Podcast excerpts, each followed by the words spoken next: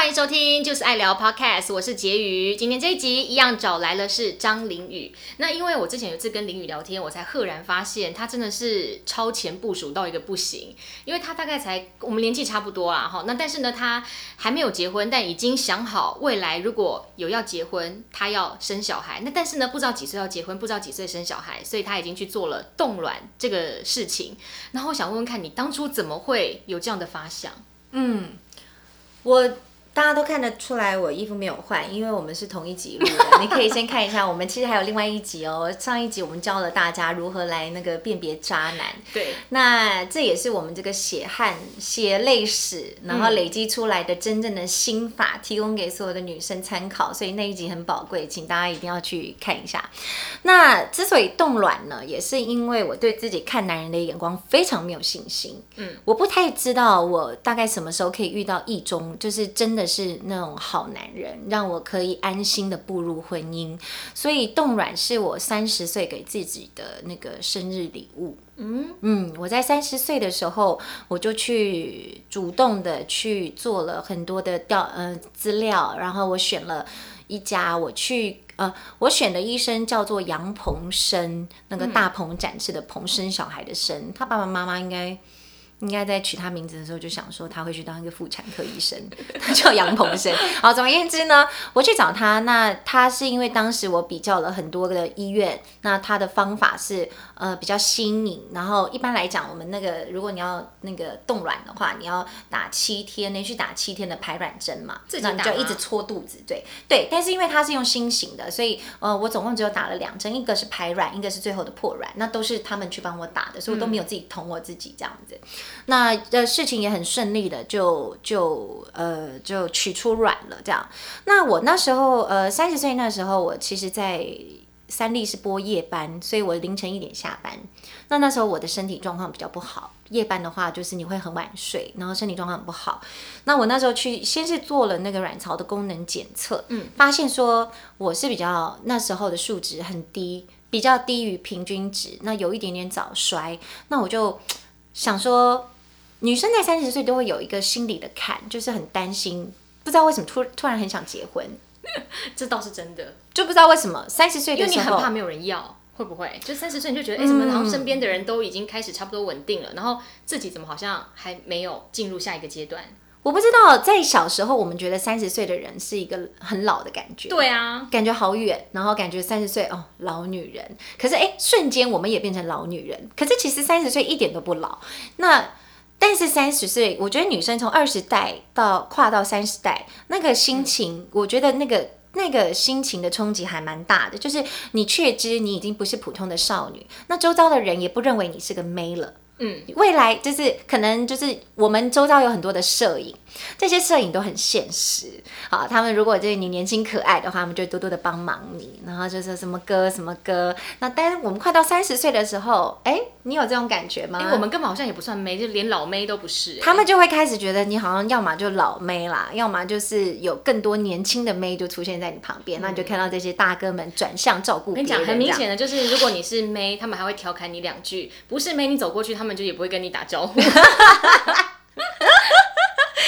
有错。所以其实当时哦，整个整个状况，你就会知道啊，自己的岁月年纪是到了，对不对？三十岁那个感觉，我觉得对所有类型的女生是还蛮蛮明显的一个感觉。所以三十岁的时候，我觉得女生都会多少有点焦虑，所以很多人就会莫名其妙把自己突然嫁出去。嗯，那我那时候是。呃，也有想要结婚，可是我那时候就觉得，我那男朋友不知道为什么，我的第六感觉得不太对劲。怎么说？我觉得他不太可靠。你说你三十岁的时候吗？对，我三十岁，三十对三十岁、三十一岁左右在交往的对象，我觉得他嗯怪怪的，就是可以看我们上一集，他大概都吻合了一些我觉得不太对劲的样子。那我就觉得我不能再有心里有任何疑虑，然后只是因为年纪推着我的年。的状况下，然后去结婚，所以呢，我就决定去冻卵。那我在冻卵之后呢，我的人生就觉得哇，豁然开朗。嗯，因为我就摆脱了，就是我自己认为我摆脱了那种就是嗯，老天爷对于女生的一种束缚。对，因为你三十五岁的时候，你的卵子就会开始渐渐的往下掉，品质就会变差。三十岁左右，大概二十几岁，你的卵子当然很健康，我们真的不讲嘛。但是三十岁的时候，你的卵子是很好的，然后接着你就会往下掉。那所以我认为我保保存了质感很好的是质的的卵子，那可以供我使用。嗯，那而且重点是我在我还没有结婚的时候。然后把我的卵子拿出来，这颗卵子的所有权是我的。虽然因为国内现在人工生殖法的关系，你要让这个卵子去使用，你还是必须要有个合法的婚姻配偶，男的，因为还不能接受同性婚姻的那个就是生殖法还没有接受同性婚姻。那但是他说你有一个合法的这个配偶，异性有精子，好，他就可以去使用你的卵子。对，但是如果你是在呃婚姻过程当中取出卵的话，那你们两个一旦没有婚姻关系，你们离婚了，这批卵子就要销毁。啊，是哦。对，那如果今天我们两个离婚分居状态呢？就是除非你要跟他用，不然的话你也没有办法动用，你只能跟这个婚姻里面的这个配偶来使用。那如果你们离婚，这批卵子你就也不能跟他，就是你不能跟他以外的人用，他就必须要销毁。但是如果假设我今天已经做了冻卵的手术，那我接下来已经结婚了，嗯，我也不一定要用这一批冻的卵，对不对？我可以用自然生育、对受孕的方式，对对对，除非我真的生不出来，我再拿这个卵子做人工。对对对对对，嗯，那你那时候去做这个冻卵手术，它的整个流程大概是怎么样？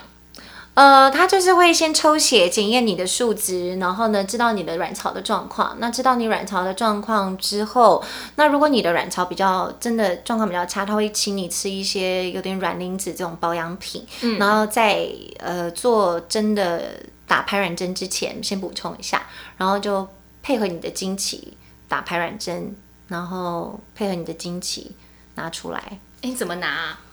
就是像是做手术一样，麻醉你拿出来啊，要到麻醉会痛吗？我没有感觉，我就是睡了一个觉，然后起来事情就做好了。真的？所以那你知道是怎么发生的吗？就是那个卵到底是透过什么器具把它拿出来？这样我不知道哎，因为你就是在睡觉啦。真的哦，这么舒服。你今天如果去割肝的话，你会知道事情什么事情发生吗？大概有可能，因为我我剖腹产，我就知道完全发生什么事情啊。那跟剖腹产不太一样的状况，因为它是在你的内脏啊。所以它不是把你的身体打开，它是从下面有个管子，就是从你的那个内阴里面伸进去的那种，然后把卵子取出来。嗯，那你有看到你自己取出来的卵子长什么样子吗？有，他会给你照片。那它确切长什么样子？因为你知道确切长什么样，它就是一颗一颗圆圆的样子。对，因为健康教育上面都会画，就是一颗圆圆，就是一颗一颗啊，一颗吗？对啊，就是一颗一颗圆圆的样子啊。那可以看得到确切实体是这样一颗一颗的，真的是这样一颗一颗，就是一颗一颗圆圆的样子啊。那你取了几颗？呃，我好像取了十几颗，这么多。你就看每一个人，每一个人产生多少。因为我也有那种认识有多囊性的朋友，他也去取。那因为他多囊性嘛，所以他就取了三四十颗。他据说他就很痛，所以他的那个身体反应就很大。所以每一个人的状况有一点不一样。那也有人就是卵巢功能比较弱的，那我有听过只有取个位数七颗的也有。哎，那我取的越多的也有，价钱会有差吗？还是说没有差？没有，我没有听说过有差，只是在保管费上可能很多多到一个状况，可能会多一点点吧，我猜。嗯，那譬如说你那时候做这个冻卵手术，你花了多少钱？市价应该都是十几万，十几万出头这样子。然后每个每一年的保管费大概是一万块。那您刚刚说你是在之前做夜班的时候去做的，所以那时候品质不好。那你后来有在做吗？呃，我就没有再做了耶。就是用那批。我原本有打算要再做，但是后来就是一直就延宕下来这样子。嗯嗯。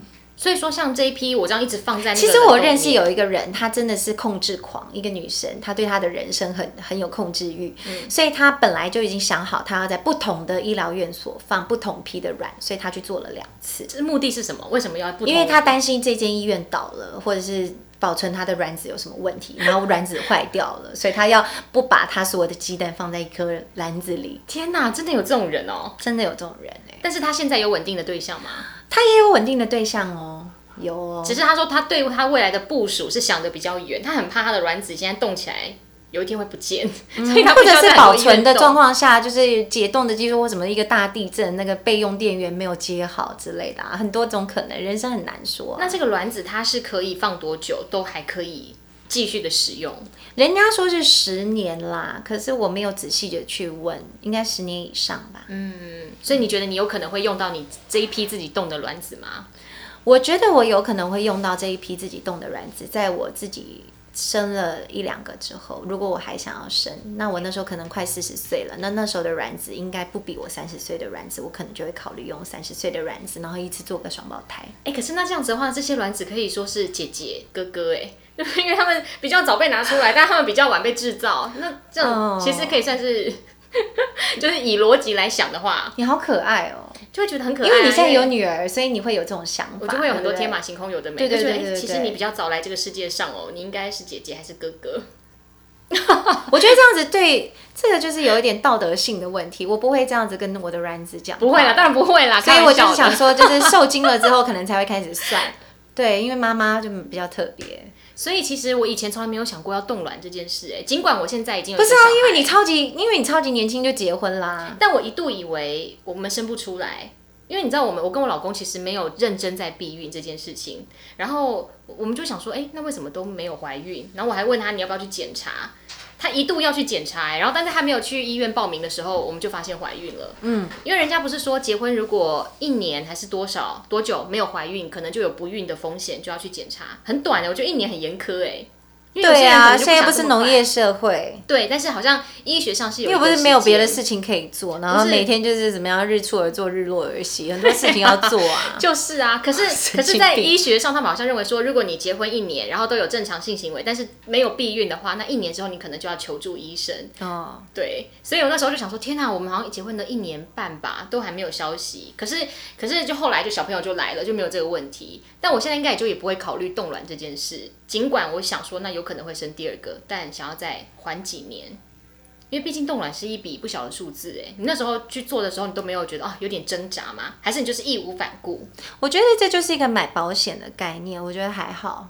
嗯嗯，如果你当然你乍听之下十几万好像很多，可是呃，与其我要就是为了这省这十几万，然后就是随便找了一个人嫁，然后或者是我三十五岁结婚，然后被那个婆婆讲说，就你就是一只老母鸡啊，什么鸡歪什么，对不对？我我我花了十几万，就我就说怎么样，我有卵子。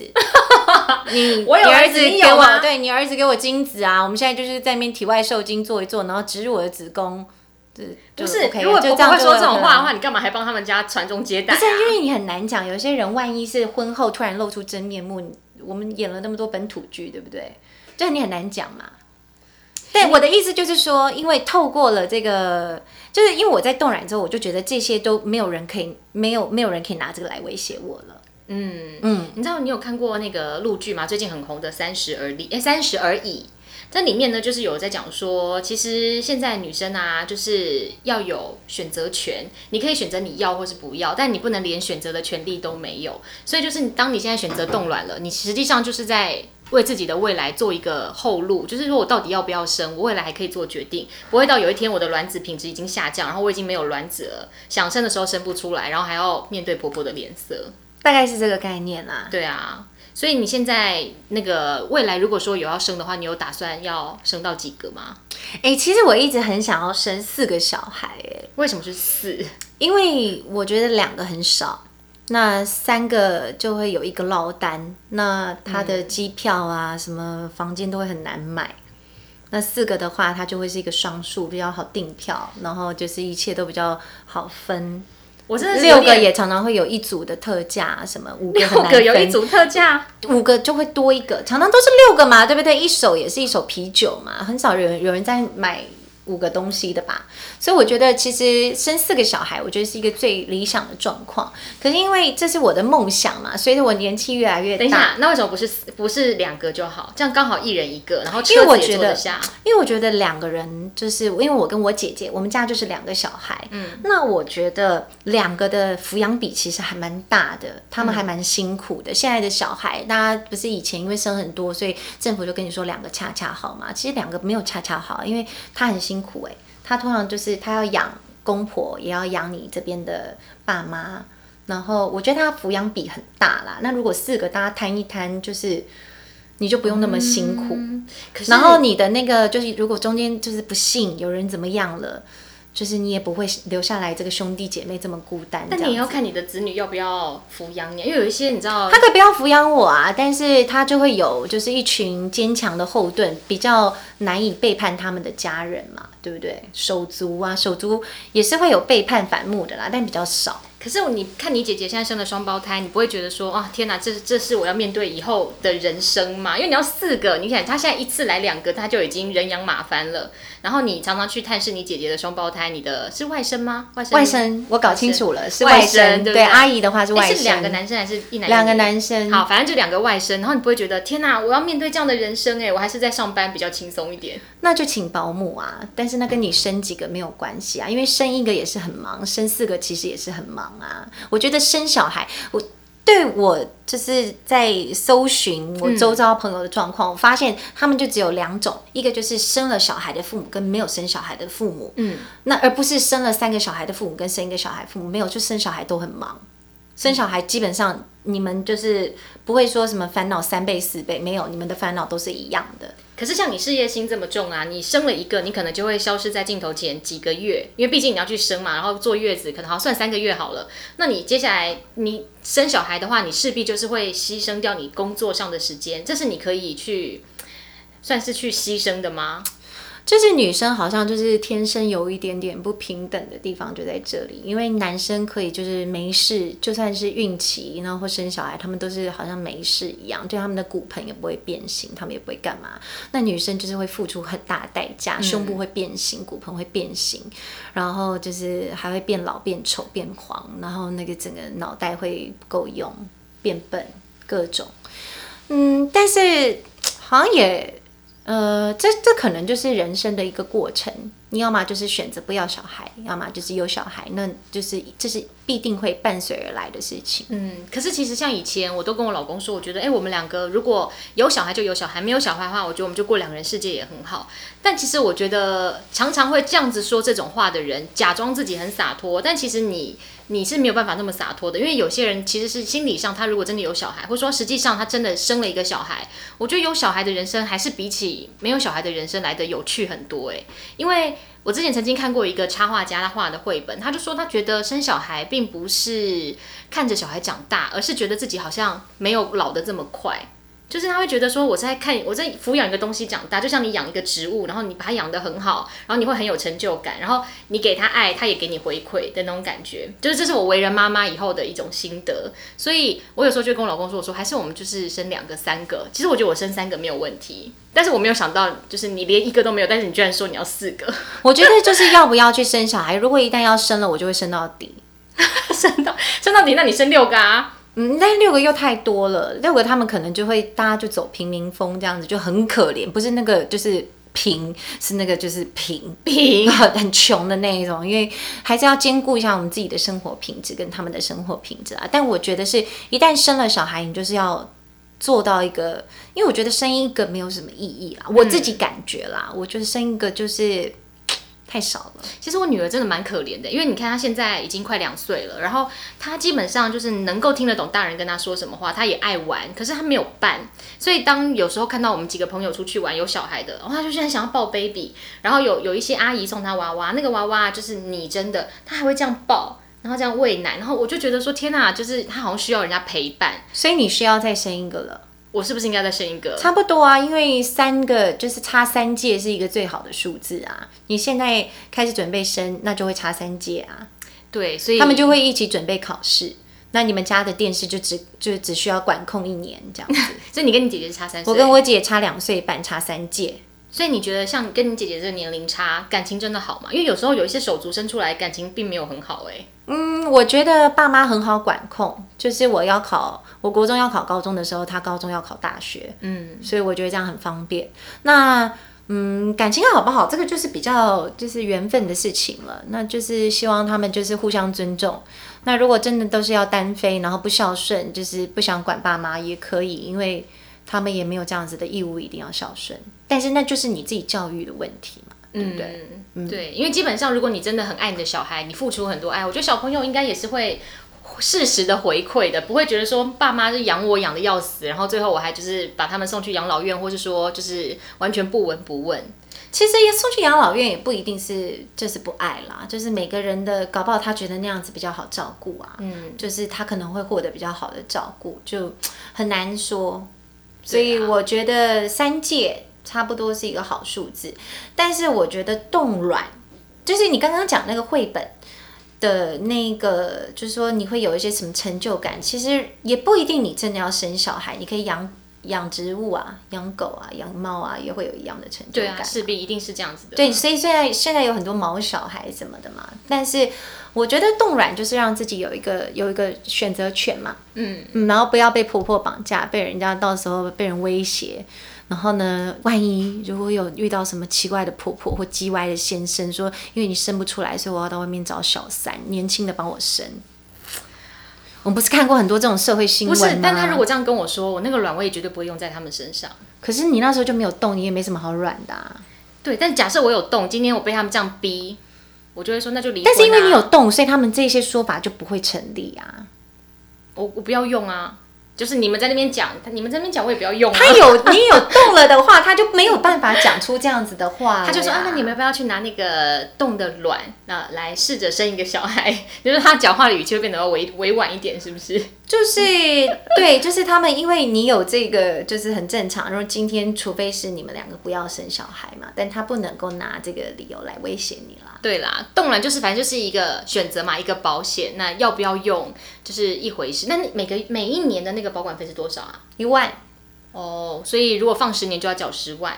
这差不多是一个保险费，真的是个保险费。对啊，反正你那个什么健康险、医疗险或者是什么失能险，走在路上跌倒踩到大便的险，你都已经保了，这个有什么好不保的？嗯，这是我的心情啦。好啦，今天的心情可能比较，我心情可能比较小众吧。可是其实最近有越来越多的女生是这样子想的，所以我听说是越来越多的女生比较敢去做冻卵这件事情。嗯，以前是比较少，不知道为什么大家好像蛮排斥的。